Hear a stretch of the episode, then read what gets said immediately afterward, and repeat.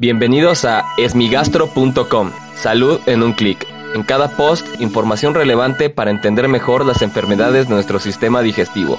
Bienvenidos. Hola, ¿qué tal? Soy Norberto Chávez y les doy la bienvenida a esmigastro.com. En este podcast daré respuesta a las dudas que tienen sobre las enfermedades del aparato digestivo. En esta ocasión la pregunta la envió Laura en el sitio esmigastro.com en el cual está el formulario y en el post acerca de trombosis que es una de las definiciones que hemos realizado en la página, pregunta cuáles son las causas de las trombosis. La trombosis en general se puede, como bueno, como sabemos, la trombosis es una coagulación dentro de nuestras venas o arterias. Entonces, como se puede observar, la trombosis es de dos tipos. Puede ser en la arteria o en la vena. Esto es muy importante ya que los mecanismos que la ocasionan son diferentes. Hay muchas causas que pueden ocasionar trombosis, incluso hasta la deshidratación excesiva en personas de riesgo puede ser.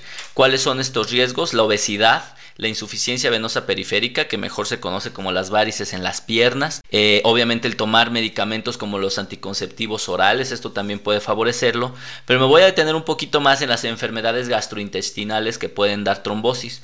Una de las más frecuentes es el cáncer de páncreas. Por eso, en aquellas personas que tienen trombosis y que no se explica uno la causa, es decir, uno busca alteraciones genéticas que pueden favorecer la coagulación, uno busca insuficiencia venosa, es decir, varices, o se pueden buscar otras enfermedades de origen inmunológico como el lupus, por ejemplo, pero si después de hacer una evaluación exhaustiva uno no observa la causa de esta trombosis, siempre se debe buscar una tumoración.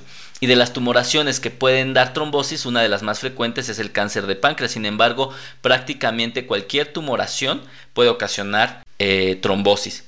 También la inmovilidad es muy importante que en aquellas personas que se encuentran hospitalizadas existe el cuidado en las extremidades inferiores, en las piernas, para evitar la formación de coágulos. Esto es de preferencia moverse en cuanto se pueda, en cuanto su médico se los autorice, o utilizar vendas elásticas para favorecer el retorno venoso y evitar la formación de coágulos. E incluso actualmente nosotros recomendamos la utilización de anticoagulantes temporales que van inyectados en aquellas personas de alto riesgo que se encuentran hospitalizadas. Pero hay otro grupo de personas que dentro de las enfermedades gastrointestinales también tienen un riesgo incrementado de desarrollar trombosis, y esto es las personas con cirrosis. Antes se pensaba que las personas con cirrosis estaban anticoaguladas de manera natural, y esto se debe a que eh, la coagulación se ve medida por unas proteínas que no están bien en las personas con cirrosis y se alargan los tiempos de coagulación y tienen plaquetas bajas. Sin embargo, lo que se sabe actualmente es que también los efectos anticoagulantes se ven alterados y entonces las personas con cirrosis tienen momentos en los que están procoagulantes y a veces son anticoagulantes.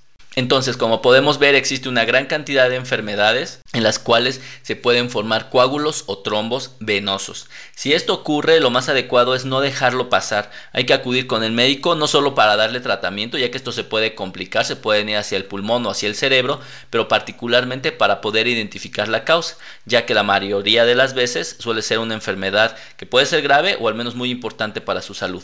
Muchas gracias a Laura por enviarnos esta pregunta en el sitio web esmigastro.com, en donde encuentras el formulario a través del cual puedes enviarnos tu pregunta. Y si quieres participar en el podcast, solo marca el 55 41 69 11 04 y podrás grabar tu mensaje al cual yo daré respuesta.